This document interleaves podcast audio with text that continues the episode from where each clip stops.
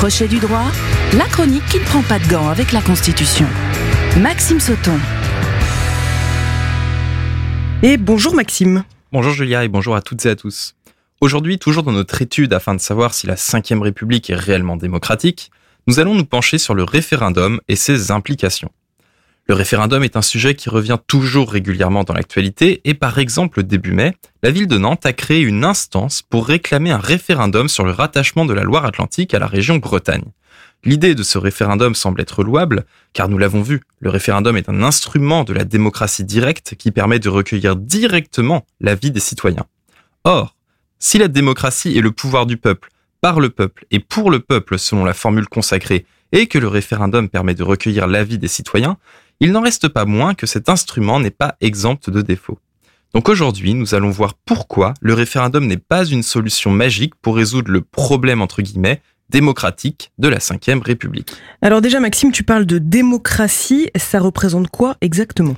Alors, d'un point de vue étymologique, la démocratie est un mot formé du grec démos, le peuple, et kratos, le pouvoir, soit littéralement le pouvoir au peuple. Nous l'avons déjà vu dans les deux épisodes précédents, la démocratie peut s'appliquer dans les régimes politiques de deux différentes manières. Soit par le biais de la souveraineté populaire avec l'application d'une démocratie directe, où par exemple le peuple vote directement les lois, soit par le biais d'une souveraineté représentative avec l'application d'une démocratie indirecte ou alors semi-directe. Pour rappel, la France et la Ve République, par le biais de l'article 3 de la Constitution, qui dispose que, je cite, la souveraineté nationale appartient au peuple qui l'exerce par ses représentants et par la voie du référendum, a donc choisi d'appliquer une souveraineté nationale avec l'utilisation d'éléments de démocratie directe comme le référendum pour arriver à une démocratie dite semi-directe. Or, il faut bien comprendre à ce stade qu'une démocratie semi-directe reste une démocratie pleine et entière, elle n'est pas une demi-démocratie. C'est très important de garder cela à l'esprit.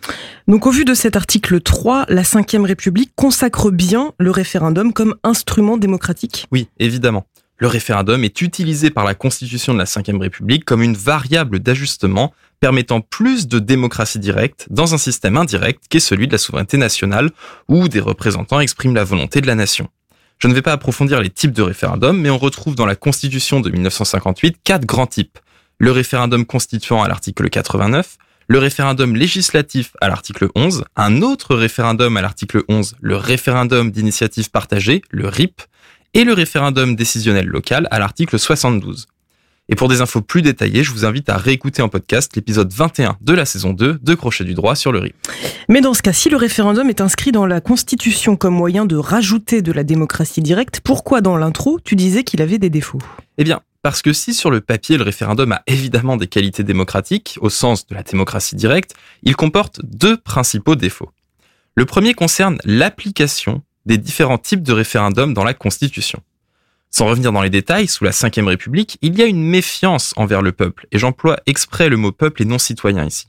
La Ve République possède une constitution orientée sur l'exécutif, que ce soit bien ou non d'ailleurs, mais nous en reparlerons la semaine prochaine. Et toujours est-il que cette constitution ne consacre pas en réalité de référendum idéal au sens de la démocratie directe. En effet, le modèle du référendum suisse, par exemple, n'est pas applicable en France. Et c'est d'ailleurs ce que réclament certains juristes et politistes et ce que réclamaient les Gilets jaunes. L'existence d'un référendum d'initiative populaire ou citoyenne, le RIC, qui permettrait aux citoyens de s'exprimer directement et surtout de lier le Parlement et l'exécutif à leurs décisions. Par exemple, en Suisse, pour qu'un référendum soit adopté et de manière simplifiée, il faut un certain nombre de signatures via une pétition. Une fois recueilli, un référendum est organisé et une fois la solution connue, le Parlement est obligé de prendre une loi dans le sens de la réponse au référendum. Or, en France, ce n'est pas le cas. Quel que soit le type de référendum choisi, le gouvernement ou le Parlement peut toujours soit empêcher la tenue du référendum, et je vous renvoie à l'épisode 21 de la saison 2, soit faire ce qu'il veut avec la solution qui transforme le référendum en simple instrument consultatif. Et vous avez compris pourquoi la Constitution prévoit cela. Ce n'est pas mauvais en soi, c'est juste que la France est une souveraineté nationale. La souveraineté de la nation s'exprime par ses représentants et donc elle n'est pas une souveraineté populaire. Et tu parlais d'une seconde raison? Oui, la seconde raison est peut-être un peu moins juridique mais tout aussi vraie.